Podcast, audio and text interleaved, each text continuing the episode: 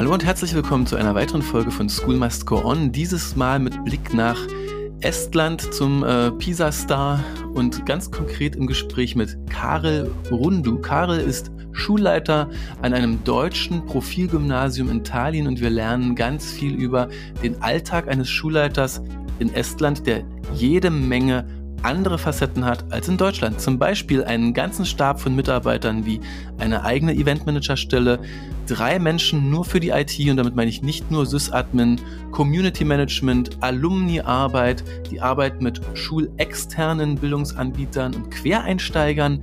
Dieser Podcast hat mir im in der Aufnahme mehrfach Gänsehaut gemacht, weil es schaut sich, es fühlt sich aus deutschen Augen wie eine Utopie an, die dort in Estland an ganz normalen Schulen täglich gelebt wird.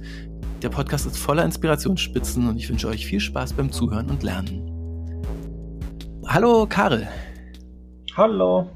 Heute also ähm, äh, live, ähm, für mich live und für dich, äh, für alle anderen Zuhörer am Podcast, äh, sprechen wir zwischen Berlin und Tallinn. Du bist nämlich Schulleiter des Deutschen Gymnasiums in Tallinn. Erzähl doch mal, was macht eure Schule so besonders? Äh, also, äh, wir sind, äh, wir sind das einzig, die einzige Schule im Baltikum, was äh, das deutsche Abitur auch anbietet. Das heißt, äh, Schüler von 1 bis 6 lernen nach dem estnischen Curriculum. Deutsch ist äh, die erste Fremdsprache bei uns, was auch nicht so üblich in Estland ist. Und dann kann man eine Aufnahmeprüfung in die siebte Klasse, in die deutschsprachige Abteilung machen.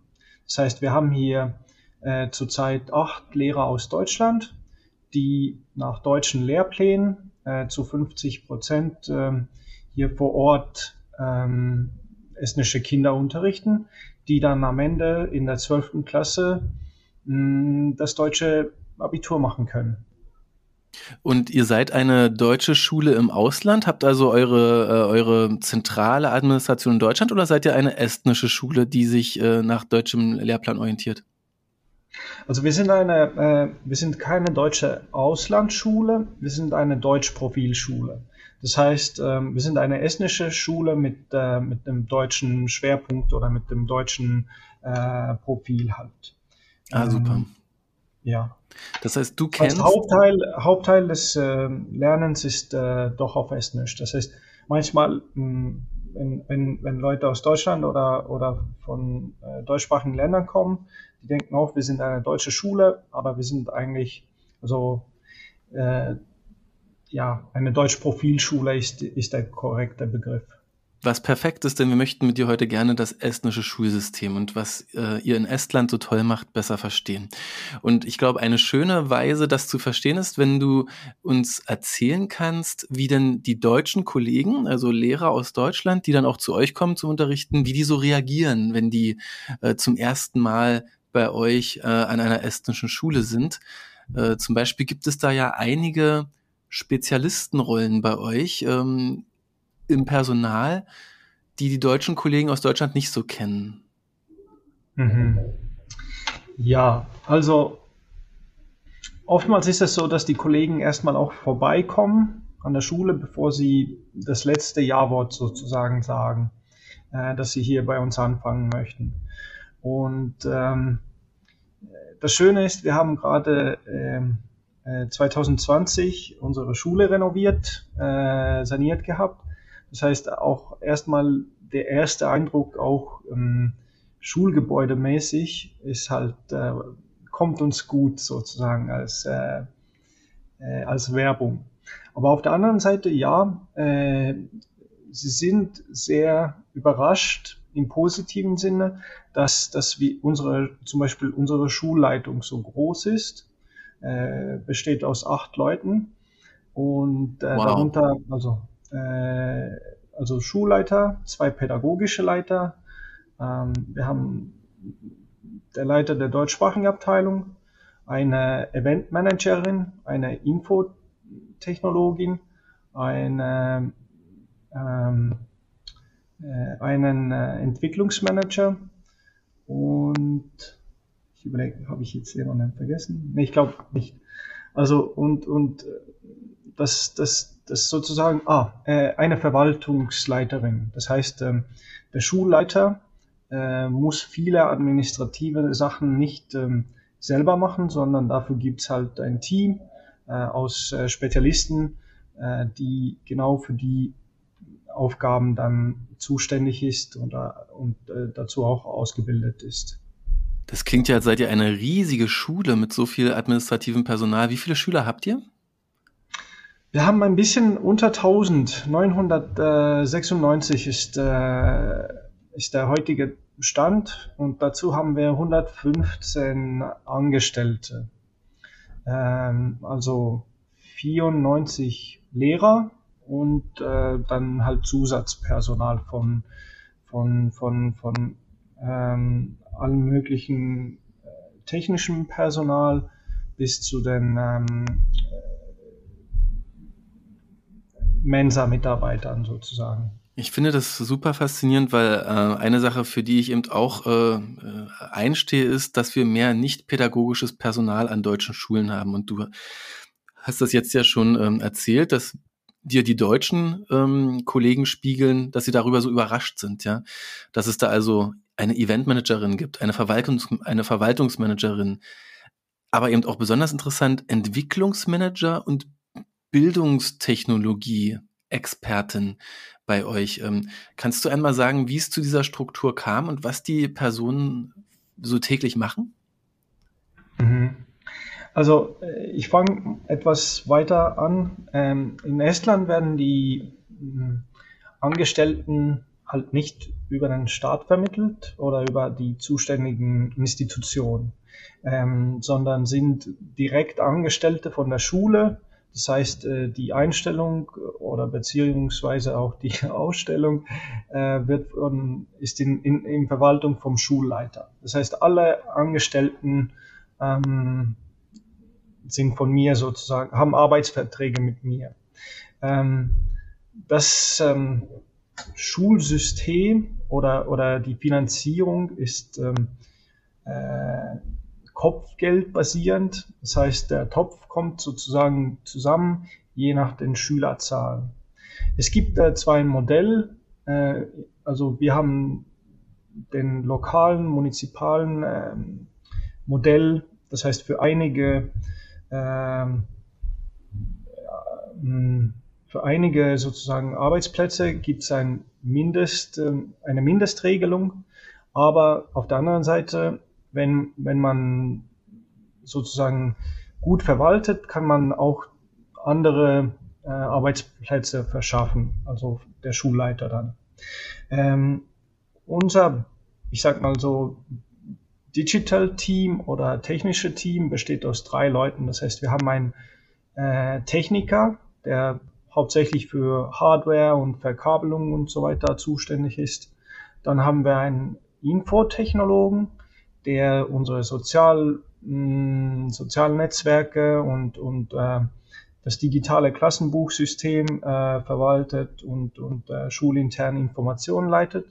Und dann haben wir noch die, die Bildungstechnologin, die sozusagen dazu da ist, um neue innovative Wege äh, zu finden, die die Kollegen dann benutzen können, um ähm, halt Infotechnologie im Klassenraum äh, anzuwenden. Das heißt, sie hat eine äh, pädagogische Ausbildung, aber auch die nötige äh, IT-Ausbildung. Das wird äh, zurzeit bei uns auf Masterniveau äh, angeboten äh, an, an, an der Uni. Und äh, wir sind sehr glücklich, dass wir jemanden haben, der wirklich äh, auf, auf Top-Niveau ist. Und sie ist auch zuständig, zum Beispiel jetzt äh, in den pa Pandemiezeiten. Sie macht sich verschiedene Plattformen selber klar und macht dann Schule interne Fortbildungen, ist für verschiedene mh, mm, Umfragen, die online stattfinden oder Prüfungen, die online stattfinden, zuständig für verschiedene Projekte. Das heißt, ähm, alle, all, all diese, all, alle diese Bereiche sind von hier sozusagen abgedeckt. Und sie übernimmt dann auch die, die Lehrerfortbildung, wenn neue Tools und ähm, neue Software, Hardware auch vielleicht eingeführt werden? Genau. Das heißt zum Beispiel letzte Woche hatten wir, wir sind zurzeit ähm, so im rotierenden Distanzunterricht. Das heißt, einige Klassen sind mal auf Kontakt und dann wieder zu Hause. Und dann hatten wir mh, äh, sie gebeten, eine Fortbildung dazu zu machen, wie welche Möglichkeiten habe ich, um Online-Tests zu machen mit den Schülern. Und dann hat sie sich äh, da eingearbeitet und dann den Kollegen die besten äh, Möglichkeiten sozusagen vorgestellt. Die deutschen Zuhörer werden jetzt wahrscheinlich denken, ja, das muss ja eine absolute Pilotschule sein, etwas ganz Besonderes im, im Herzen von Estland, in der Hauptstadt. Ist das so, dass ihr Sonderstatus habt oder kann ich äh, diese verschiedenen Rollen, diese verschiedenen, diese Personalstruktur auch an anderen Schulen in Estland finden? Ja, also das, das ist ähm, es ist nichts Besonderes äh, im, im, im estnischen Sinne. Das heißt, ähm, der Bildungstechnologe ist schon, ich würde sagen, fast an allen Schulen, wo es möglich ist. Äh, Probleme haben eher die, die kleineren Orte, wo, wo es schwer ist, so jemanden mit so einer Ausbildung zu finden und, und äh, voll auszustatten, also mit einer vollen Position. Aber eher ist das ähm, keine Besonderheit mehr wow. sondern eher eine, eine Selbstverständlichkeit.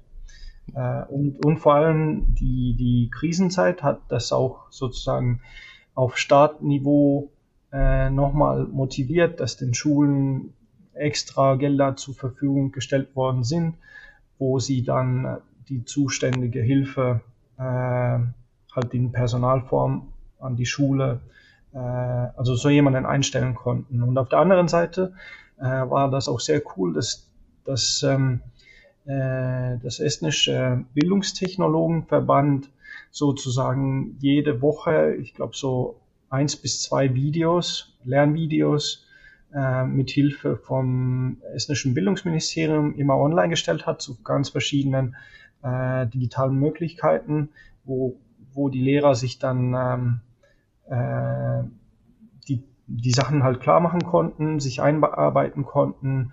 Äh, und und äh, diese, ich sage mal, Videosammlung ist für alle frei zugänglich und jeder kann je nach Motivation sich da nochmal äh, Tipps holen und, und äh, neue Sachen sich klar machen. Also äh, eine, eine wirklich große Hilfe in diesen schwierigen Zeiten. Wenn ich das jetzt so höre, also das äh, personelle Setup, äh, ein, ich sag mal, Sysadmin für Hardware, ein Sysadmin für Software, also der, wie du vorhin gesagt hast, äh, die Person, die die ähm, digitalen Klassenbücher, Technologien und alles andere mitverwaltet und dann eine dritte Person, Bildungstechnologe slash CTO, die Person, die nach vorn denkt, die sich also mit Innovation beschäftigt, die neue Produkte ausprobiert, die Lehrer schult, die die neuen Produkte auch an der Schule etabliert. Und dann auch noch ein äh, nationaler Verband der Bildungstechnologen. Das heißt, da gibt es dann wahrscheinlich auch in Tallinn nochmal festangestellte Menschen, die kümmern sich vor allem um den Verband und sorgen dafür, dass alle Bildungstechnologen auch immer up-to-date sind. Das klingt jetzt alles so, als ob Bildungstechnologie, als ob das Digitale an der Schule in Estland einen sehr hohen Stellenwert hat. Was sind denn so typische Tools, die für euch schon Alltag sind? Was ist so die Forefront, äh, das, das Neueste, das Spannendste, Digitale, das ihr selbst gerade macht? Kannst du uns mal anhand von so einigen Einsatzszenarien und auch ganz praktisch Tools, kannst auch die, die Marken sagen und die Namen so ein bisschen sagen, an welcher Stelle in der Evolution der digitalen Schule eigentlich gerade so steht? Hm, das ist eine, eine gute und schwierige Frage zugleich. Also äh, ich glaube, das, was uns am meisten geholfen hat, waren wirklich die Entscheidungen, die Ende der 90er Jahre, Anfang 2000er gemacht worden sind, äh, dass das Digitale sozusagen ähm, im estnischen, also auf Staatsebene und, und vor allem auch in, in der Bildung ähm, wichtig ist, dass wir Sachen ausprobieren. Und ich glaube, das war also der, der wirklich wichtige Anfangsgrund. Ähm, das heißt, Anfang 2002. Seit 2002 haben wir sozusagen das digitale Klassenbuchsystem, äh, was jedes Jahr oder fast jeden Monat abgedatet wird, ähm, was uns sehr einfach ähm, was, was es uns sehr einfach ge gemacht hat, Strukturen zu schaffen, als wir zum Beispiel alle in Distanzunterricht äh, auf Distanzunterricht um, umschalten mussten. Äh, das heißt, wir hatten schon mal eine Plattform für Kommunikation mit den Schülern, wo wir Hausaufgaben hochladen konnten oder Zusatzmaterial, äh, wo, wo die Schüler auch ausgebildet waren, dass, äh, dass sie da die, die Information bekommen haben. Was jetzt äh, nach und nach sozusagen die Trends sind, äh, dass als wir in den, ja, ich sag mal so, in den letzten sieben bis fünf Jahren eher auf Robotik zum Beispiel in der Unterstufe gesetzt haben, dann sehen wir, dass der Trend eher dazu geht, äh, Robotik mh, hm, eher in den Kindergarten schon einzubringen und in den Unterstufen halt so mit, ähm, mit dem einfacheren Coden und, und einfachere ähm, Lernspiele zu schaffen. Äh, wir haben zum Beispiel letztes, äh, letzten Schuljahr äh, das Fach in Logik und ähm, Kreativität eingeführt, wo wir auch ähm, die Schüler dazu animieren, so spielerische Sachen, diese Gamification-Sachen äh, im Digitalen für sich selber klar zu machen und anzuwenden und neue, neue Inhalte zu schaffen. Ähm, 3D-Druck ähm, ist äh, auch etwas, was, was, was, was, was sozusagen eine coole Erfolgs, äh, Erfolgsstory von, von uns ist, ist, ähm, ähm, wir bieten als Wahlfach 3D-Design äh, und ähm, Druck an. Ähm, hat es damit angefangen, dass vor fünf Jahren in Tallinn alle Schulen einen 3D-Drucker als Geschenk bekommen haben. Und da wurde halt geguckt, wer fängt an, das zu benutzen, bei wem bleibt es in der Ecke stehen. Und wir haben dann gleich äh, zum Glück äh, zwei, drei Lehrer gefunden, die sehr motiviert waren, Sachen auszuprobieren.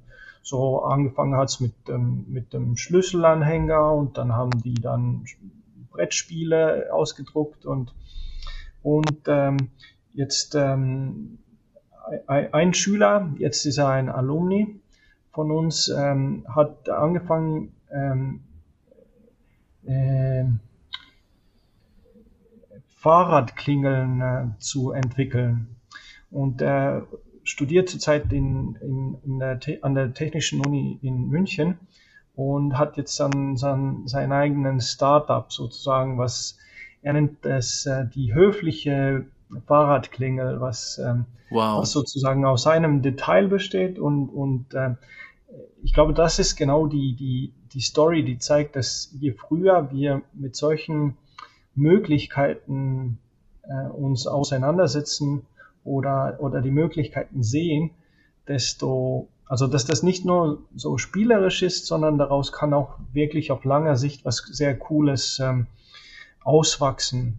Und äh, der, der hat äh, jetzt äh, letzten Monat äh, seine neuesten Designs hier vorbeigebracht und, und äh, das ist wirklich cool. So hat er der, hier dem letzten estnischen Präsidenten auch, äh, der, die gerne Fahrrad fährt, äh, seine Glocke geschenkt und, und äh, ist halt so eine schön zu sehen, dass Toll. das, was wir an der Schule sozusagen den Schülern beibringen, dass das auch wirklich irgendwo ankommt am Ende. Und wie, wie schafft ihr es in Estland, diese Themen in den ja auch ansonsten bestimmt auch klassisch strukturierten, ihr macht ja auch Abitur, Deutsch, ihr bereitet ja auf deutsches Abitur vor, das heißt, ihr braucht Physik, Chemie, Biologie, Geschichte, Geografie, äh, natürlich Englisch, Deutsch, Mathe. Ähm, da ist ja jetzt erstmal im, im Lehrplan auf zwölf oder dreizehn Jahre geschaut, nicht so viel Platz für Robotik, 3D-Druck, Logik und Kreativität, ähm, 3D-Design, die ganze CAD-Software, die man damit ja auch dann lernt. Äh, wie, wie schafft ihr es, diese spannenden Themen, die auch ganz sicher die Schüler absolut faszinieren, äh, in dieser Schulzeit unterzubringen? Muss das dann der Chemielehrer machen, den 3D-Drucker betreiben oder der Physiklehrer? Oder habt ihr dafür, du hast es jetzt schon angedeutet, zum Teil ja auch weitere Fächer geschaffen? Ja, ich glaube, ich glaube beides. Also wir haben das gesehen, dass sozusagen die sehr motivierten äh, Kollegen sich da selber gerne reinfuchsen. Äh, und auch, was weiß ich, für zu Hause irgendwie äh, kleinere, was weiß ich, Ecken, Tür, äh, Türhalter und sowas. Also wirklich praktische Sachen äh, für zu Hause basteln. Äh, auf der anderen Seite haben wir wirklich dieses ähm, äh, System auch Leute von, ähm, ich glaube, Quereinsteiger äh, ist, nennt ihr das auf, äh, auf Deutsch? Hm. Also Leute aus, ähm, aus Privatunternehmen, die an Schulen äh, mit einem sehr kleinen ähm, Stundendebutat halt unterrichten. Das heißt auch zum Beispiel, wir haben jetzt ähm, ehemalige, die bei uns äh, Programmiersprache unterrichten. Äh, der hat dann vielleicht eins bis zwei Stunden in der Woche, aber ist halt äh, ein praktizierender Spezialist. Das heißt, er kennt die Sachen, die, die man wirklich können muss, um auf, auf dem Arbeitsmarkt halt ähm, qualitätsfähig, äh, konkurrenzfähig zu sein. Äh, das heißt, wir integrieren oder versuchen zu in, diese Leute auch mit ins Bildungssystem einzubeziehen.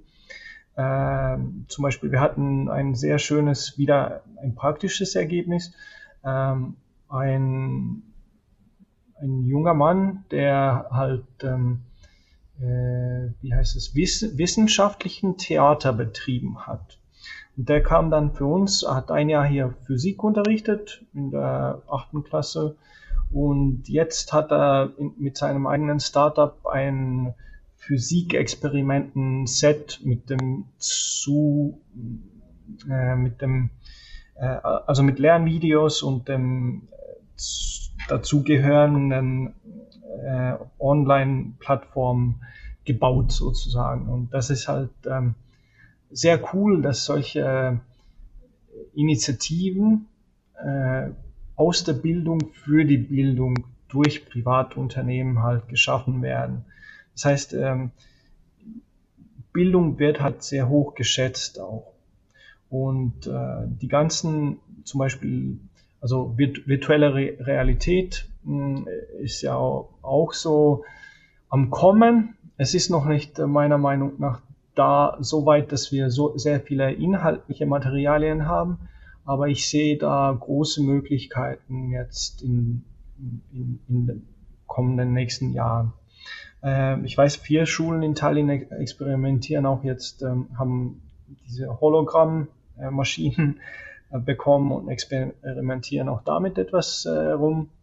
Äh, Habe ich noch selber nicht gesehen, das heißt, dazu kann ich nichts äh, sagen, aber, aber die Trends finde ich sehr cool, äh, dass ähm, die Erfahrungen, die man sozusagen aus der Schule herausnimmt, sie weiterentwickelt und dann den Kindern und Jugendlichen zur Verfügung stellt, die sind halt wunderbar. Oder wir haben jetzt unsere estnischen Einhörner, ich glaube auf Deutsch ist das der gleiche Begriff, also die Startups, die äh, eine Milliardenbewertung haben, ja. Hm. Genau, ähm, äh, die haben jetzt ein, seit zwei Jahren ein, ähm, ähm, ein Fonds, äh, Bildungsfonds für, also für Bildung geschaffen, äh, die dann verschiedene Bereiche in Bildung halt unterstützt. Wow. Zum Beispiel, ich hatte, ich hatte ein, ein persönlich ein sehr cooles, ähm, eine, eine Möglichkeit, drei Monate als Schulleiter in einem estnischen Startup äh, als Praktikant zu, ja, angestellt zu sein. Das heißt, ich war drei Tage, äh, drei Monate aus der Schule weg.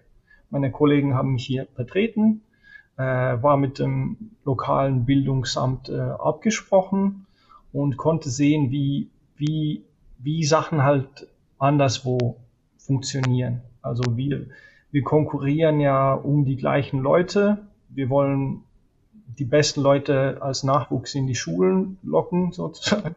Und auf der anderen Seite gibt's halt sehr schöne Angebote von, von Privatunternehmen.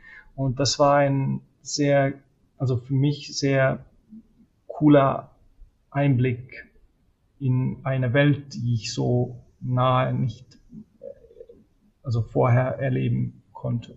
Der Schulleiter, der Start-up-Mitarbeiter zu Lehrern macht und selbst ein Praktikum im Start-up macht, also im großen Start-up.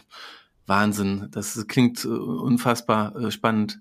Ich habe eine ganz praktische Frage, wenn du dann diese äh, interessanten von diesen interessanten Technologien erzählst, Robotik, 3D-Druck, ähm, vielleicht auch bald Virtual Reality oder Augmented Reality. Passiert das dann vor allem im Informatikunterricht, den ihr ja sehr ernst nehmt, wie ich lerne? Ja, in, in Deutschland wollen wir auch immer den Informatikunterricht ernst nehmen, aber wir haben oft einfach nicht die personellen Kapazitäten, um wirklich Cutting-Edge-Technologien, Programmiersprachen, Frameworks und so weiter zu entwickeln. Äh, passiert dann viel im Informatikunterricht oder wird bei euch eben auch, ähm, werden diese Technologien auch im Deutsch- oder im Englischunterricht angewandt? Und ähm, was ist dann so die für dich der einfachste Weg, um diese ähm, Outsider aus der Schule eben auch in den Unterricht reinzuholen? In welche Unterrichtsfächer setzt du die so rein? Ja, ich glaube, ich muss jetzt äh, eine, äh, eine frühere Frage von dir äh, noch beantworten. Ähm, eine große Sache ist bei uns Autonomie. Das heißt, ähm, wie schon gesagt, äh, unser staatliches Curriculum ist auch sehr voll. Aber auf der anderen Seite haben unsere Lehrer sehr viel Autonomie herauszusuchen, äh, welche Lernmaterialien, welche Lernmethodiken sie anwenden. Das heißt, wir wissen, hm, was das Ziel ist, wo wir am Ende der dritten, am Ende der sechsten, der neunten und der zwölften äh, also was sind die Kompetenzen, die die Schüler können müssen. Aber der Weg dahin ist mit sehr viel Autonomie verbunden. Ähm, auf die zweite Frage, die du hattest, äh, äh, wir haben ein staatliches Curriculum, das fächerübergreifend ist und äh, mit acht ähm, Schlüsselkompetenzen ausgestattet ist. Darunter auch äh, vor jetzt äh, 2011, also vor zehn Jahren hinzugefügte digitale Kompetenz. Das heißt, wir müssen sowieso auch in Deutsch, auch in äh, Sport, auch in Kunst, auch in Musik äh, genau die gleichen Kompetenzen unterstützen, darunter auch das Digitale. Wir haben ein bisschen wenig Spielraum was sozusagen neue Fächer schaffen äh, angeht, aber einige Sachen haben wir äh, umdenken können, also zum Beispiel fachbezogene Mathematik, daraus halt, äh, halt Computerunterricht, fächerübergreifenden Computerunterricht. In der fünften, siebten haben wir Informatik äh, und wir spielen auch sehr viel mit AGs. Das heißt, äh, wir bieten Schülern äh, je nach dem, was sie interessiert, verschiedene Möglichkeiten an, sich da mit einzubringen. Und ähm, einige davon können wir also selber unterstützen. Das heißt, die sind dann für, für die Schüler halt umsonst. Äh, mit einigen, bei einigen äh, bieten wir das an, dass das sozusagen private äh, ja, Privatunternehmen vor Ort äh, den Schülern, was weiß ich da, Robotik oder wissenschaftliche äh, Experimente mit denen machen und, und das heißt, im Schulalltag sind die integriert und die Schüler können da etwas selber aussuchen und somit auch nach ähm, äh, sich selber weiterentwickeln. Im Gymnasium haben wir halt mehr Spielraum, 10. bis 12. Klasse, haben wir jetzt ein System, wo, wir, wo uns wichtig war, ähm, ein sehr breites Angebot von Wahlfächern den Schül Schülern anzubieten. Das heißt, am Ende der neunten fragen wir äh, jedes Jahr die Schüler, was interessiert euch, was würdet ihr gerne dazu lernen, das sind normalerweise die Sachen, die sie sonst ähm, abends in, in, in äh, irgendwo über ihre Hobbys sowieso äh, aneignen würden. Aber dann haben wir die Möglichkeit, das mit ins Curriculum äh, einzubinden, so dass sie nicht irgendwohin extra fahren können, sondern das alles passiert dann vor Ort in der Schule. und darunter auch zum Beispiel Architektur oder ähm, ja, wie gesagt, wie, wie die schon eben genannten, äh, äh, also Python, Programmiersprache oder 3D-Design oder wir bilden auch ähm, Schiedsrichter, ähm, Basketball-Schiedsrichter aus oder mh, hm, was, was fällt mir hier noch ein? Ähm, Führerschein kann man zum Beispiel machen, kreatives Schreiben, äh, Philosophie ähm, und das, äh, also zum Beispiel jetzt dieses Jahr auch Finan äh, Finanzrechtschreibung würde ich das äh, übersetzt ähm, äh, übersetzen. Das heißt auch, wie plane ich mein, ich mein Haushalt oder was muss ich beachten, wenn ich an die ersten Schritte beim Investieren mache oder und so weiter. Also die also Financial also Literacy, ja, super spannend, ja, ganz toll. Hm. Ja. Also das, mhm. ein bisschen von allem, ein bisschen über die Fächer, ein bisschen über AGs und, und auch äh, Möglichkeiten äh, über Wahlfächer.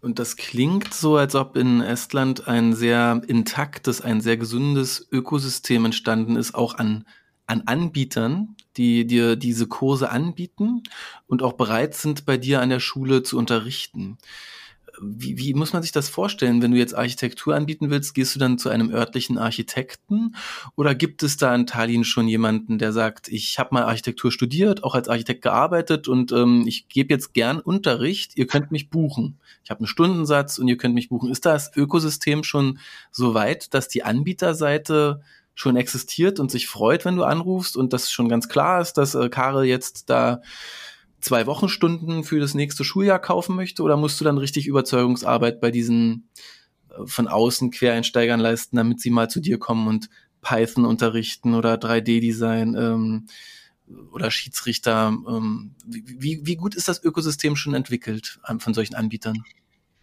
Okay, ich würde das jetzt in zwei, auf zwei Level unterscheiden.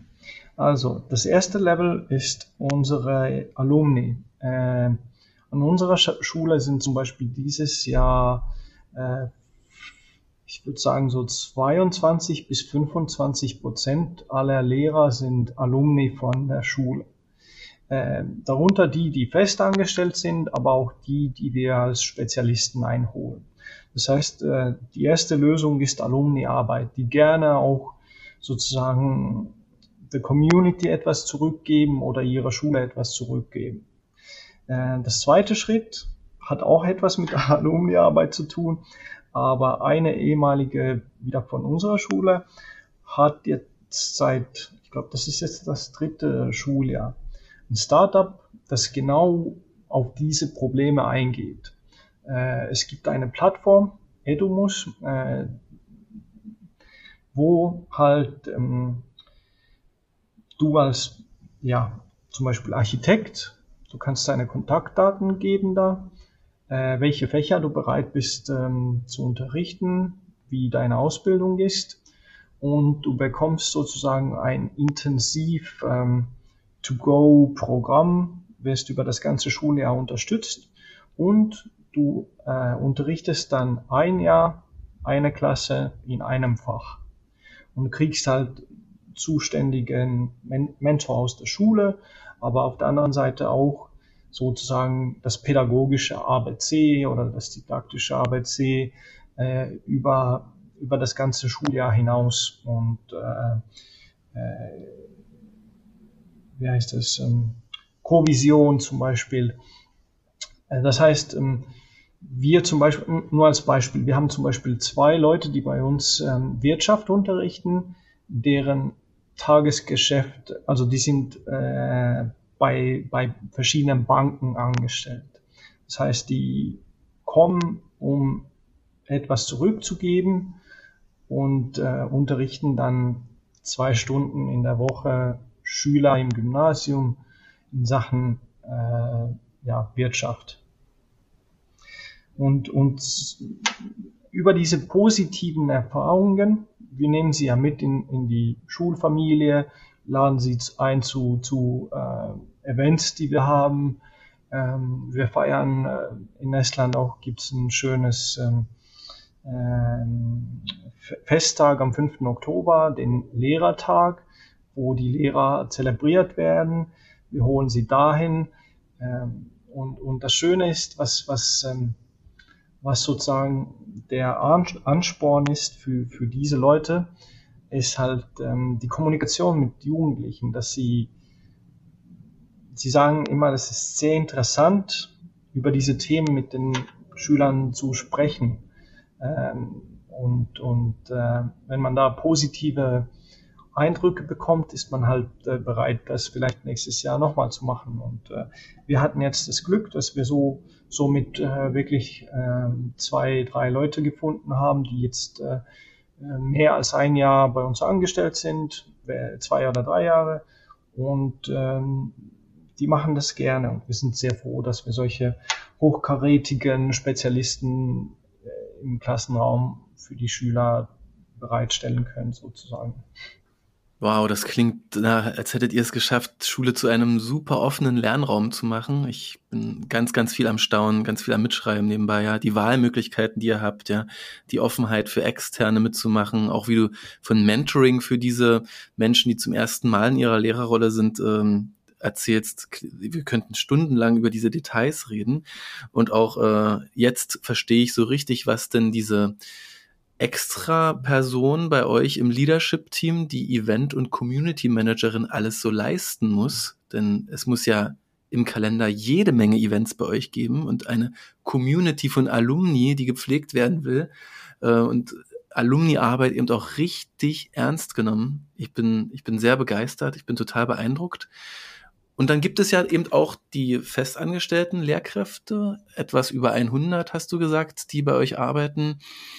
Ähm, die ja nun, äh, so wie ich das wahrnehme aus dem, was du erzählst, mit viel Wandel konfrontiert sind, die sich weiterentwickeln wollen und müssen, weil ihr eigener Unterricht eben im Wandel ist, äh, weil die digitalen Tools im Wandel sind, weil vielleicht auch Guest Speakers, äh, Gastlehrerinnen dazukommen und, und Teile übernehmen. Und nicht immer klar ist, ob das nächste Schuljahr genau so wie das letzte unterrichtet wird. Wie schaffst, wie schaffst du es denn, so ein Mindset bei den Lehrkräften an deinem Gymnasium äh, zu erhalten, zu trainieren, damit Lehrkräfte den Wandel umarmen, damit Lehrkräfte Lust haben auf Wandel und Weiterentwicklung? ich glaube, zurzeit, ähm, ähm, ja, also früher hätte ich gesagt über die Erfolgsstories. Und das stimmt auch, glaube ich, heute so. Das heißt, wir machen nichts gezwungen. Zum Beispiel ein kleines Beispiel, als, als äh, die äh, Krise äh, losging, haben wir den Lehrern nicht gleich gesagt, ihr müsst das, das und das benutzen und nur diese Lösungen. Wir haben denen gesagt, ihr habt jetzt drei Wochen, um herauszufinden, was für euch funktioniert, äh, was für die Schüler am besten funktioniert. Und dann machen wir eine Liste von den Programmen oder Plattformen oder Materialien, die wir in unserer Schule einsetzen. Davor haben wir das auch gesehen, dass das nicht über den ja, über den Zwang funktioniert, dass wir sagen, so, das nehmen wir jetzt und 100 Prozent. Äh, alle müssen das machen. Sondern wir haben, ähm, wir haben versucht, wir, also die estnischen Lehrer haben zum Beispiel in, in den Schulferien Arbeitstage, wo wir auch schulinterne Fortbildungen machen. Wir haben solche Lehrer Schultage eingeführt, wo die Lehrer sich gegenseitig ihre besten äh, Praktiken vorstellen. Das heißt, ich als Mathelehrer habe zum Beispiel diesen ein Programm für mich benutzt, aber ich zeige euch, wie das geht und vielleicht du und du, ihr könnt das auch gerne benutzen. Und ihr könnt immer zu mir kommen, wenn ihr da nicht äh, weiterkommt und ich zeige euch, wie das geht. Das heißt, über solche Erfolgsstories oder mit Tablets. Ähm, äh, meine älteste Biologielehrerin ist ähm, 72, die hat nur ein paar Stunden, aber die benutzt auch gerne zum Beispiel Tablets ähm, und die 3D-Möglichkeiten, um Anatomie den Schülern ähm, beizubringen.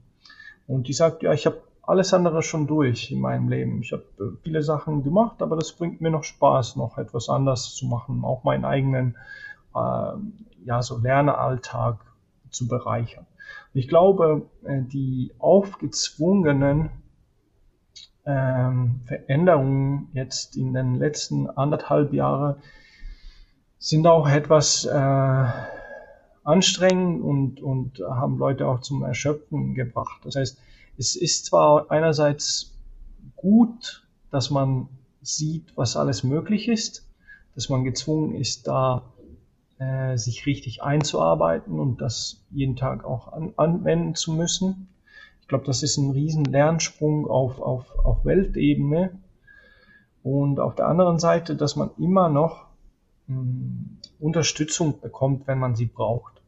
Also wir haben auch zum Beispiel unseren Kollegen zur Verfügung gestellt, wenn ihr jetzt jemanden braucht, der euch hilft, äh, ähm, die Sachen ein, anzumachen und äh, der Klasse das richtig zu zeigen ähm, oder die, was weiß ich, wenn ihr in die Breakout Rooms gehen wollt und Gruppenarbeit machen wollt, dann haben wir, stellen wir euch die Leute, äh, ja, die Leute zur Verfügung, die euch in dem helfen. Das sind genau die Leute, die, die wir dann, über die wir vorher gesprochen haben, Bildungstechnologe, Infotechnologe, äh, IT-Techniker und so weiter.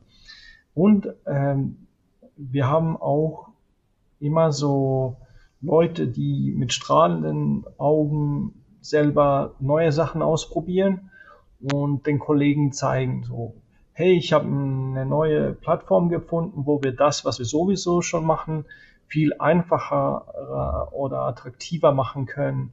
Ich zeige euch, wie das geht.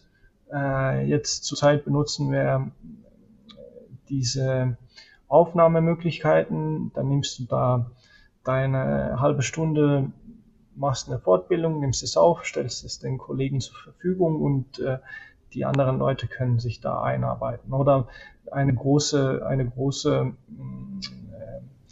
äh, ja, Stress, ähm, Stressquelle war halt zum Beispiel, wie gebe ich Feedback ähm, aus Distanz, äh, muss ich das alles aufschreiben und, und da haben wir auch Kollegen gehabt, die die Audiomöglichkeiten zum Feedback ähm, sich verschiedene klar gemacht haben und das den Kollegen gezeigt haben und da waren die auch selber, ähm, also über den Effekt äh, oder den Ausmaß oder den Impact äh, sehr glücklich, dass ich, wenn ich mir die Sachen klar mache, viel mehr Zeit gewinne, als wenn ich es genauso machen müsste, wie ich das bislang gemacht habe. Also Leute äh, schätzen sehr ihre Zeit und wenn wir ihnen zeigen können, wie sie Zeit gewinnen äh, über die digitalen Möglichkeiten, dann ist das immer ein, ein, ein großer Motivationsschub. Ich würde zuletzt gerne noch eine Sache verstehen, ähm, Karel. Wir haben mit Estland ein Land, das ist absolute PISA-Spitze aktuell. Es gibt also wirklich flächendeckend in Estland extrem gute Schülerleistungen. Wir haben gleichzeitig in Estland ja ein Land mit extrem hoher Autonomie. Wir haben gelernt von dir heute Autonomie beim Schulleiter, Autonomie aber auch bei den Lehrerinnen, die sehr selbstständig entscheiden können, wie sie die Kinder zum Lernziel bringen wollen zum Ende des Schuljahres. Also diese Freiheiten auch bei dir, Budgets entscheiden können, über die Einstellungen von Lehrkräften, von Seiteneinsteigern entscheiden zu können. Viel, viel mehr Technologie an der Schule als in Deutschland. Äh, jede, jede Menge verschiedene Rollen, auch nicht pädagogische Rollen, die schon besetzt sind generell macht das den, die Rolle des Schulleiters viel ähm, verantwortungsvoller, weil die Person Schulleiter über viel mehr Dinge entscheiden muss, als das in Deutschland der Fall ist. Wie, wie monitort der Staat, die Politik, die Verwaltung ähm, in der Hauptstadt nun die Schulleiter, die Lehrer, die Schüler? Denn Aufgabe des Staates ist ja auch, das alle ähnliche Bildungschancen bekommen, gleiche Bildungschancen bekommen, dass es nicht diese eine tolle Schule gibt mit einem ganz engagierten Schulleiter und die andere, die, die, die schafft das nicht und die bleibt hinter dem Standard. Also wie werden ähm, du und deine Kollegen gemonitort? Wie wird geschaut, dass ihr die Leistung auch wirklich bringt? Mhm. Also zum Glück, ich, äh, unser äh, Bildungs- und äh, Wissenschaftsministerium ähm, entwickelt ein System. Ich, ich, das nennt sich dann Kompetenzenmatrix, äh, dass sich dann über alle Klassenstufen äh, und über alle Kompetenzen mh, hm, sozusagen monitort. Das heißt, wenn wir Lernkompetenz oder Kommunikationskompetenz oder digitale Kompetenz oder naturwissenschaftliche Kompetenz haben, dann habe ich sozusagen staatlich, hm, staatliche Tests, äh, die ich mit den Schülern machen kann, äh, wo ich Ergebnisse bekomme. Sind wir über den Durchschnitt, äh, Durchschnitt, unter dem Durchschnitt persönlichen Feedback oder halt zusammengestellte Informationen, die ich zum Beispiel als Klassenlehrer in einem Entwicklungsgespräch gegenüber dem Schüler oder der Familie, also dass ich ähm, datenbasierte Informationen habe, äh, die eher objektiv gesehen werden kann, als dass es eine subjektive äh, Einschätzung ist. Und ich kann halt das Kind über den ganzen Schulweg oder Schullaufbahn monitoren. Auf der anderen Seite, das gleiche gilt dann auch für äh, Klassen, Lehrer, Schulen, ähm, ja. Und ähm, nach diesen Daten werden auch viele Entscheidungen getroffen. In welchen Bereichen muss halt äh, zum Beispiel ähm, mehr gefördert werden? Ist das IT? Ist das Sprachunterricht? Ist das ähm, mehr äh, MINT-AGs äh, und so weiter? Das heißt, ähm, äh, im Ministerium gibt es halt auch immer mehr Datenanalytiker. Ähm, wir bekommen auch zum Beispiel jetzt zu Krisenzeiten auch immer mehr visuelle Datenvergleiche, angefangen bei dem Testen oder Vaccinieren oder auch bei, bei Ausstattung oder auch ähm, jetzt, äh, wie heißt es, Luftbemessungswerte im Klassenraum über ganz Estland und so weiter.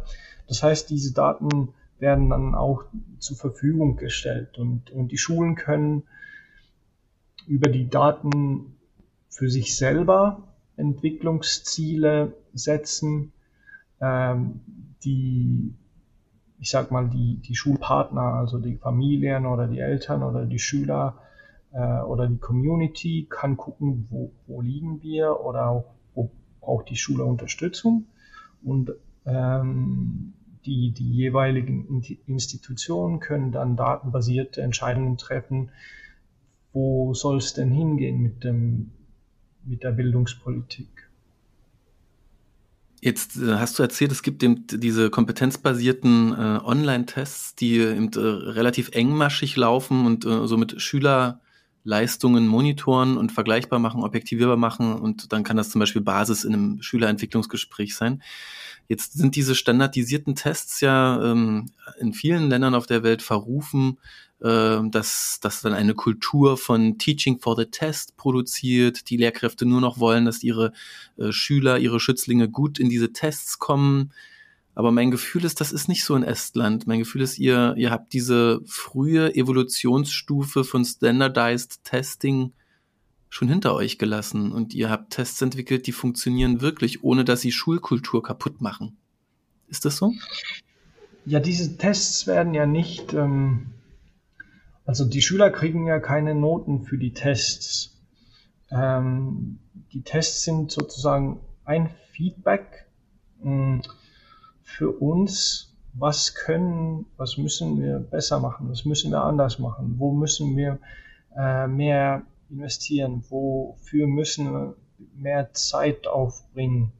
Ähm, wenn wir zum Beispiel sehen, dass die, dass die, ich nehme mal ein Beispiel aus ähm, äh, digitalen Kompetenzen, wenn wir sehen, die Schüler kennen sich gut im Internet aus, können gut ähm, Informationen auswerten, aber brauchen zum Beispiel Hilfe bei ähm, Inhalt erstellen dann ist das genau das, was wir als Schule zum Beispiel für nächstes Jahr gut einplanen können. Weitere spezifische Kurse, die, was weiß ich, Audio, Video, äh, wie schneide ich, wie nehme ich was auf, wie saubere ich die Audio-Files oder äh, wie mache ich eine gute Aufnahme oder wie entwickle ich meine eigene hm, ja, 3D-Design oder was auch immer, äh, äh, wie zeichne ich mit den Architekturprogrammen äh, am besten, ähm, also genauso,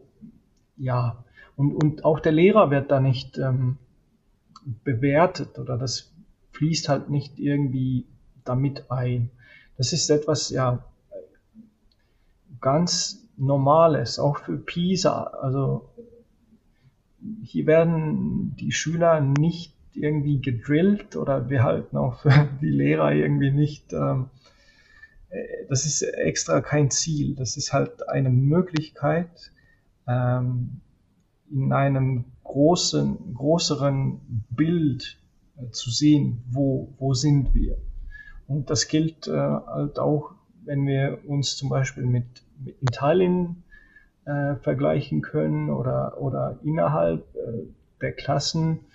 Ähm, auch zum Beispiel, es ermöglicht uns, wenn wir zum Beispiel, keine Ahnung, Matheergebnisse angucken und sehen, okay, äh, wir müssen hier was anders machen.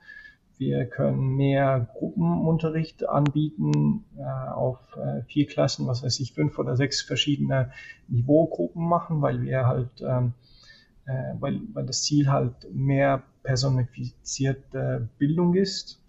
Dann, dann sind das alles so Tools, die wir für uns ähm, ähm, benutzen und auch vom Staat oder vom, vom äh, Schulträger ist das keine, keine, kein Bestrafungs, äh, sind die Daten nicht zum Bestrafen da, sondern eher um Sachen besser zu machen. Und ich glaube, die Testkultur hat auch sehr viel damit zu tun mit ähm, äh, Fehlerkultur, aber über Fehler machen lernen wir ja, da, da, da sehen wir ja, was, was, was, wo wir besser werden können. Ich glaube, das ist das, was ich hier aus unserem Gespräch heute mitnehme, dass äh, neben ganz, ganz vielen sehr, sehr beeindruckenden praktischen ähm, Erfahrungen und Inspirationsspitzen. Ist eben auch wirklich dieses Framing, dieses psychologische Framing, dieser Blickwinkel auf ähm, die Tests als Wachstumswerkzeug, als äh, konstruktiven Inputgeber und nicht als Kontrollzwang ähm, ohne Angst äh, vor den Testergebnissen Tests und Vergleiche zwischen Schulen und Schülern zulassen, äh, genauso wie die Positivität, die du beschreibst, darin äh, die Schule zu öffnen für andere Anbieter, für Privatpersonen, für Quereinsteiger, äh, für Software, für Technologie, für Unternehmen, äh, wenn das gut gemacht wird, was für ein Benefit kann das eigentlich sein? Wie positiv kann das das System stimulieren?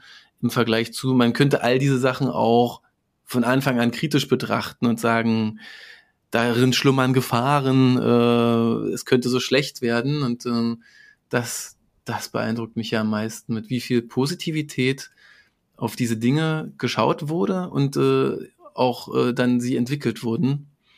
Das beeindruckt mich wirklich sehr. Ich ähm, denke, jeder Deutsche, bei dem resoniert das, was ich gerade sage. Ich weiß gar nicht, ob du dir äh, äh, als Äste vorstellen kannst, äh, wie negativ diese Sachen auch zum Teil in Deutschland konnotiert sind, obwohl sie gar nicht umgesetzt sind, ja, aber wie schon zu Beginn an einer Idee äh, sehr viel Negatives gefunden und ausgesetzt werden kann.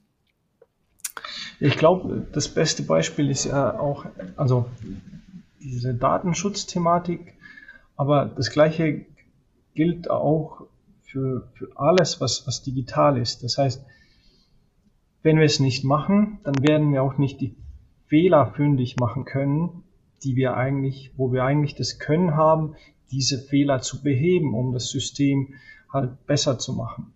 Und, und äh, genau das ist es, was wir, was wir erschaffen möchten, auch im Bildungssystem als Ganzes. Die Fehler finden und diese eine, eine Fehlerverbesserung äh, durchzuführen, sozusagen. Stark, Karre. Vielen Dank für diese irre Dreiviertelstunde. Es hat mir tierisch Spaß gemacht. Ähm, ich wünsche dir alles Gute und ähm, hoffe, wir sprechen uns mal wieder. Liebe Grüße nach Estland. Vielen, vielen Dank. Alles Gute. Danke fürs Zuhören bei dieser Folge von School Must Go On. Damit du die neuesten Folgen immer direkt aufs Smartphone bekommst, abonniere doch diesen Podcast bei iTunes, Spotify oder deiner Lieblingspodcast-App. Für Ideen und Anregungen schreib mir unter podcast.sofatutor.com. Ich freue mich immer über neue Follower auf Twitter oder LinkedIn und diskutiere dort auch gern weiter. Ciao und bis zum nächsten Mal.